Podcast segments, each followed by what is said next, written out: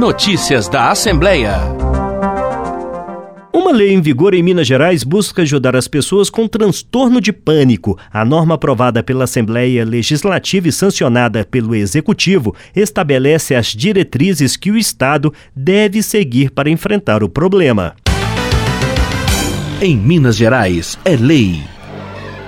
A Lei 24.465 tem origem em projeto de lei apresentado pela deputada Ione Pinheiro, do União Brasil. O texto em vigor determina três diretrizes a serem adotadas pelo Estado com o objetivo de conscientizar a sociedade sobre o transtorno de pânico. A primeira diretriz é ampliar o acesso da população a informações sobre o transtorno de pânico e sobre os serviços e tratamentos disponíveis na rede pública pública de saúde. A ideia é ajudar a pessoa a identificar os sinais e estimular que ela busque o tratamento.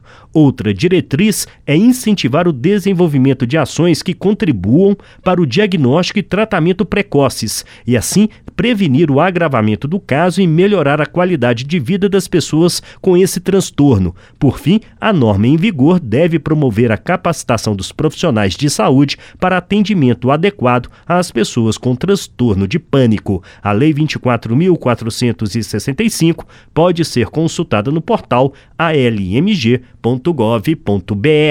Da Assembleia Legislativa em Belo Horizonte, Flávio Júnior.